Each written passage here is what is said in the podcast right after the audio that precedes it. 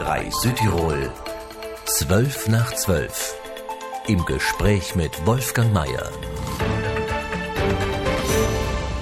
Der Direktor der Raiffeisenkasse Bruneck, Anton Costa, ist vielseitig. Er lenkt eine der größten Raiffeisenkassen. Er interessiert sich für die Pustertaler Geschichte. Er ist fasziniert von den Benediktinern und befindet sich etappenweise auf dem Weg ins sogenannte Heilige Land. Ein Bankdirektor der leisen Töne, der aber weiß, wo es lang zu gehen hat. Anton Costa ist Gast im Studio. Herzlich willkommen.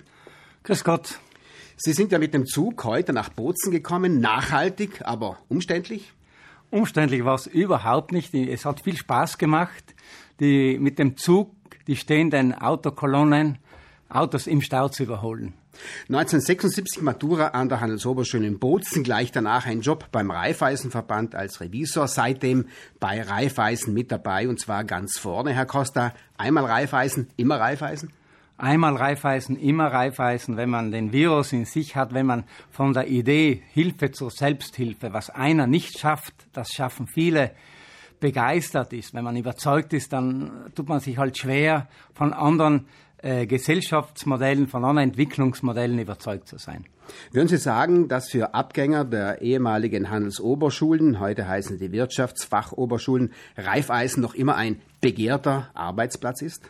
Ich denke nach wie vor ist Raiffeisen, die Raiffeisenkassen in Südtirol bieten sehr attraktive Arbeitsplätze unter allen äh, Gesichtspunkten, vor allem weil sie in dem, was unsere Mitarbeiter, was die Angestellten tagtäglich tun, eine Antwort auf die Sinnfrage bekommen, nämlich etwas Positives für die Menschen, für die Familien, für die Unternehmen im Gebiet, wo eben die einzelne Raiffeisenkasse verantwortlich und zuständig ist, zu machen. Und die Sinnfrage sehe ich gerade bei jungen Menschen ist eine zentrale Frage, ob auch der Leistungsfähigkeit des Leistungswillens, ob man überhaupt zum Arbeiten geht. Ein Land, drei einheimische Banken noch, und noch viele andere mehr. Herr Costa, ist der Südtiroler Markt dafür eigentlich nicht zu klein geworden? Zum einen gibt es in Südtirol nicht nur drei Banken, sondern es gibt mittlerweile 38 selbstständige autonome Raiffeisenkassen. Es gibt dann eine Sparkassen AG und es gibt eine Volksbanken AG. Also in Summe haben wir mindestens 40 Banken und wenn wir dann noch äh, Geschäftsstellen, Filialen von anderen Banken dazuzählen, dann haben wir ja insgesamt so an die 350 Geschäftsstellen in Südtirol. Die Frage dieses sogenannten Overbankings stellt sich natürlich in Südtirol, das ist keine Frage.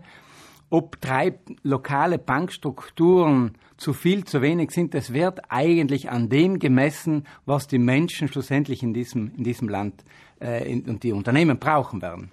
In dieser Vielzahl an Banken scheinen ja die 40 Genossenschaftsbanken ja gut dazustehen. Würden Sie sagen, Herr Costa, dieses Modell, also die Genossenschaftsbank, hat weiterhin Zukunft? Wir feiern heuer ja den 200. Geburtstag von Friedrich Wilhelm Raiffeisen.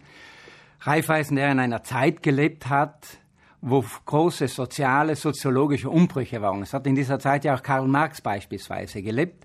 Raiffeisen hat zu seiner Zeit erkannt, wo die Nöte der Menschen sind. Heute in der Betriebswirtschaftslehre, Unternehmensführung würde man sagen, wo sind die strategischen Engpässe von Gesellschaften, von Unternehmen, von Familien?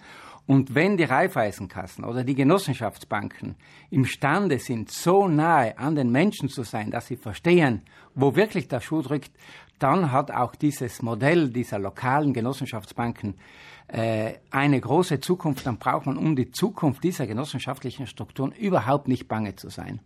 Die digitale Revolution krempelt derzeit unsere Gesellschaft um. Online-Banking verdrängt die Schalter. Auch eine Gefahr für Reifeisen, diese Digitalisierung, Herr Costa? Gefahr sehe ich überhaupt nicht. Es gilt eigentlich die Chancen der Digitalisierung zu nutzen im Sinne eines noch größeren Kundennutzen, was Kunden selber, Menschen, Unternehmen selber tun können. Das sollen sie in der digitalen Welt auch entsprechend machen. Wir sind dabei, von der Abwicklung Bank uns zu wandeln, wie auch die Raupe sich zu einem Schmetterling verwandeln muss, also diese digitale Veränderung als Chance, noch besser zu werden zu sehen. Also dieser Wandel von der Abwicklungsbank zur Beraterbank. Und wir erleben heute mehr denn je, dass die Menschen in diesem Bereich der finanziellen Ausbildung, der finanziellen Absicherung und Vorsorge einen wirklichen Bedarf haben. Sie hören 12 nach 12 mit Anton Costa, Direktor der Raiffeisenkasse Bruneck. Wenn man mit Anton Costa spricht, kann man schon ins Zweifeln kommen. Spricht da der Generaldirektor der Reika Bruneck, immerhin eine der größten Banken unseres Landes, oder ein Adept vom Pater Anselm? fragte sich der Chefreporter der Wochenzeitung FF, Norbert Dallor. Pater Anselm Bilgeri, ein ehemaliger Benediktinermönch von Kloster Andex, war 2014 Gast Ihrer Bank. Herr Costa, was fasziniert Sie an Pater Anselm? Pater Anselm war der zweite Benediktiner, den wir in der Bank hatten. Der erste war ja Pater Karl Wallner von Zisterzienserkloster Heiligkreuz bei Wien, der damals zum 2011 zum Thema gesprochen hat, sind Mönche die besseren Manager. Und aufbauend auf diese auf, diese Wissens, auf diesen Wissensstand haben wir auch Anselm Pilgre, der war ja Zellar im Kloster Andex eben, also der Zahlmeister, eingeladen, um zu verstehen, was können Unternehmen, speziell aber auch Genossenschaften von den Benediktiner lernen.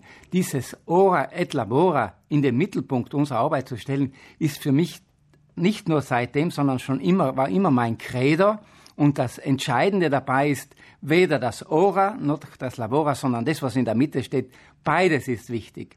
Um ein Unternehmen erfolgreich führen zu können, braucht es eine intellektuelle philosophische Auseinandersetzung mit dem Unternehmenskernauftrag, aber auf der anderen Seite Arbeit im Sinne auch von Zahlen. Die Ergebnisse betriebswirtschaftlichen Zahlen müssen auch stimmen und sollen stimmig sein, wenn man das optimal zusammenbringt dann gelingt es auch, Unternehmen sehr erfolgreich zu führen. Sie interessieren sich sehr stark auch für die Benediktiner insgesamt. Die Benediktiner machten sich ja das Pustertal untertan, sie machten das breite Tal urbar, ihre Klöster und Burgen sind die Zeugen jener Zeit, Stift Innichen, Schloss Sonnenburg.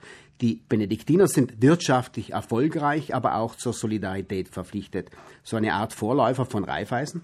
Das kann man durchwegs sagen, dass sie aber nicht nur für Raiffeisen, sondern in, ihr, in ihren Regeln, in ihren 72 Regeln, haben sie eigentlich ein Organisationshandbuch geschrieben, das auch auf die heutige Zeit umzulegen geht. Man muss es halt mit, auch mit heutigen Augen betrachten. Zum einen, zum anderen hat der Benedikt ja genau an der Schwelle gelebt zwischen dem Altertum und dem Zusammenbruch des Römischen Reiches. Er hat damals den Menschen Orientierung gegeben.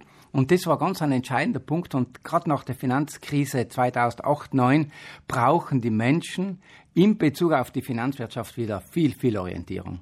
Apropos wirtschaftlich erfolgreich, Ihre Kasse ist ja so stark wie 16 kleine Reikas zusammen. Herr Costa, was ist denn Ihr Rezept zu diesem Erfolg? Zum einen, das Rezept ist eigentlich in der, liegt in der Frage begründet, wann ist ein Unternehmen überhaupt erfolgreich? Bei einem Hotel würde ich sagen, ist ein Hotel erfolgreich, wenn es die meisten Türmchen hat, die meisten Betten, die meisten Mitarbeiter, die zufriedensten Mitarbeiter, die Kunden, die am meisten begeistert sind. Also es gilt einmal darum zu sagen, wann, wie definiert man den eigenen Erfolg? Und für uns ist der Erfolg eigentlich, wenn es uns gelingt, für die Menschen, für die Unternehmen, speziell für die Familien im mittleren Pustertal, mehr Wert in das Leben dieser Menschen zu bringen, aus finanziell wirtschaftlichen Gesichtspunkten. Und hier haben wir einfach durch unsere Dimension ist es uns gelungen, spezielle Dienstleistungen zu entwickeln, die, die nur unsere Menschen brauchen. Wir haben beispielsweise einen Vereinsmanager gehabt. Wir haben ein Konzept entwickelt, dass wir äh, Kreditpositionen aber nicht nur sanieren, bevor wir sie liquidieren. Äh, wir haben Berater für Ärzte und Freiberufe. Also hier hat uns die Dimension geholfen, einfach noch viel näher bei den Bedürfnissen der Menschen zu sein. Sie hören Anton Costa, Direktor der Reika Bruneck. Er ist Gast in 12 nach 12.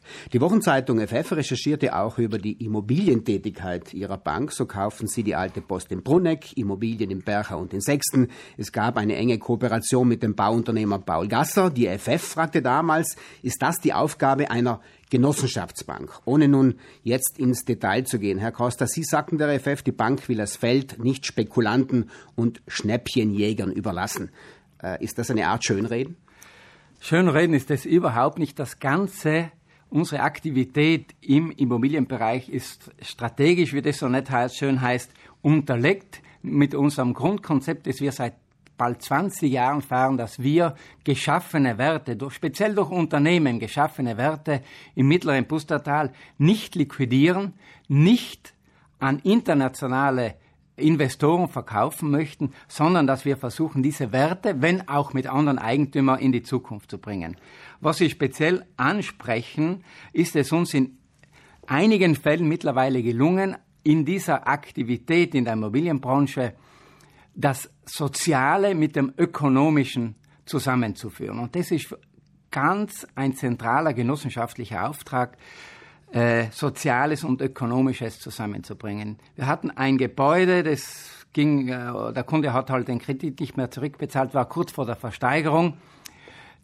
Investoren aus der Immobilienbranche wollten einen bestimmten Betrag dafür zahlen. Wir hätten einiges nicht mehr kassieren können. Dann haben wir angefangen, das selber durchzurechnen, haben das durchgerechnet. Damit konnten wir unseren, haben das dann übernommen, konnten damit unsere gesamten Außenstand kassieren, konnten aber nicht nur das, sondern auch dem, Ex-Eigentümer dieser Immobilie für die Zukunft eine kleine Wohnung garantieren in seinem Eigentum und seiner kranken Frau, getrennt kranken Frau, ein lebenslanges Wohnrecht in einer Wohnung in diesem zu erstellenden Neugebäude äh, zur Verfügung stellen. Also hier haben wir wirklich Soziales mit Ökonomischen optimal vereinbart.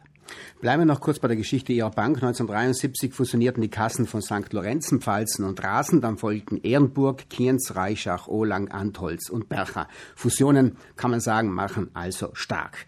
Ist es deshalb sinnvoll, wie von einem Staatsgesetz vorgesehen, die Reikas stärker zu vernetzen, die Landesbank sozusagen als oberste Zentrale zu installieren. Sinnvoll oder nicht, Herr Costa? Sinnvoll die stärkere Vernetzung die Weiterentwicklung des genossenschaftlichen Verbundes in zweiter Ebene ist nicht nur sinnvoll, sondern es ist auch für eine gute Zukunft notwendig, dass sich die Raiffeisenkassen dort zusammentun, wo die einzelne Raiffeisenkasse zu klein ist. Das ist überhaupt keine Frage.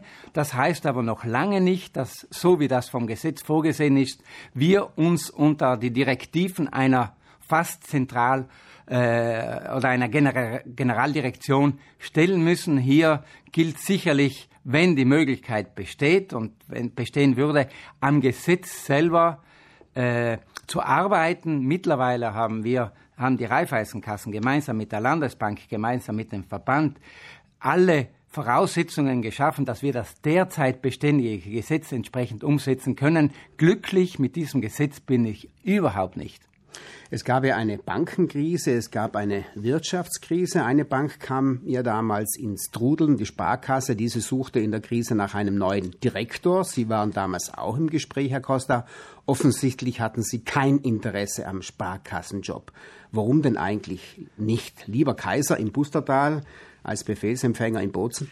Das hat eigentlich weder mit Kaiser noch mit Befehlsempfänger zu tun, sondern in meiner Lebensgrundeinstellung hätte das einen absoluten Paradigmenwechsel bedeutet von einem, von einem Menschen, der von der Genossenschaftsidee einer für alle, alle für einen überzeugt ist und tagtäglich versucht, mit bestem Wissen und Gewissen das umzusetzen, hin zu einer nach Aktienrecht, nach Gewinnausrichtung orientierten Unternehmen zur äh, Verantwortung zu nehmen. Das wäre, diesen Spagat, Spagat hätte ich wahrscheinlich gar nicht geschafft. Sie hören die Sendung 12 nach 12. Gast ist Anton Costa, Direktor der Reika Brunig.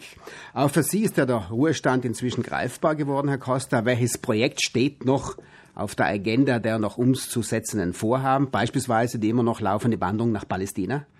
Ja, also diese Wanderung nach Palästina ins Heilige Land, begonnen vor zwei Jahren, mittlerweile jedes Jahr zwei Wochen gewandert gepilgert, mittlerweile in, Slavonski Brod an der, an der Grenze Kroatien zum Kosovo gelandet. Äh, ist immer noch in meinem Kopf präsent, aber nicht nur im Kopf, also die Planungen laufen. Mittlerweile kann man den Balkan nur mehr ganz schwer durchlaufen. Vielleicht hat sich jetzt nach der Beruhigung der Flüchtlingskrise am Balkan, Griechenland etwas beruhigt. Das müssen wir jetzt anschauen. Ansonsten haben wir eine Alternative, dass ich auf jeden Fall möchte von daheim weg ins Heilige Land nach, bis nach Jerusalem entweder zu Fuß gehen oder auch mit dem Rad machen.